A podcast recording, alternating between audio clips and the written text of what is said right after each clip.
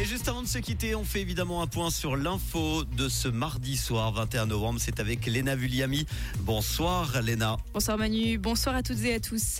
Les symboles de haine doivent être bannis dans le canton de Vaud. Le Grand Conseil a plébiscité aujourd'hui une motion pour punir l'utilisation et l'exhibition de tels symboles sur le domaine public.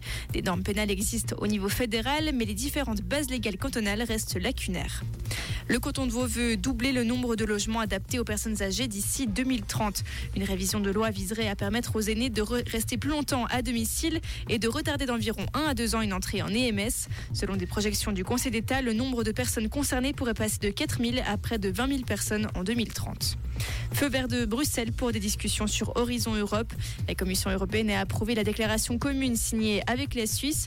Les discussions ont porté sur l'électricité, la santé, la sécurité alimentaire, mais également sur la réintégration de la Suisse dans les programmes européens de recherche et de formation Horizon Europe et Erasmus.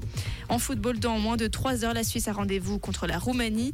Les deux formations ont déjà validé leur billet pour l'Euro 2024. Mais si la Suisse veut prendre la tête du groupe I et figurer dans un meilleur chapeau pour l'Euro 2024, elle est obligée de s'imposer ce soir contre la Roumanie.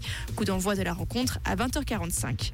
Et en curling, les Suisses ont arraché leur sixième victoire 6 à 5 contre l'Estonie. Elles n'ont plus besoin que d'une victoire pour atteindre les demi-finales des championnats d'Europe à Aberdeen en Écosse. Merci beaucoup Léna, bonne soirée à toi. Comprendre ce qui se passe en Suisse romande et dans le monde, c'est aussi sur rouge.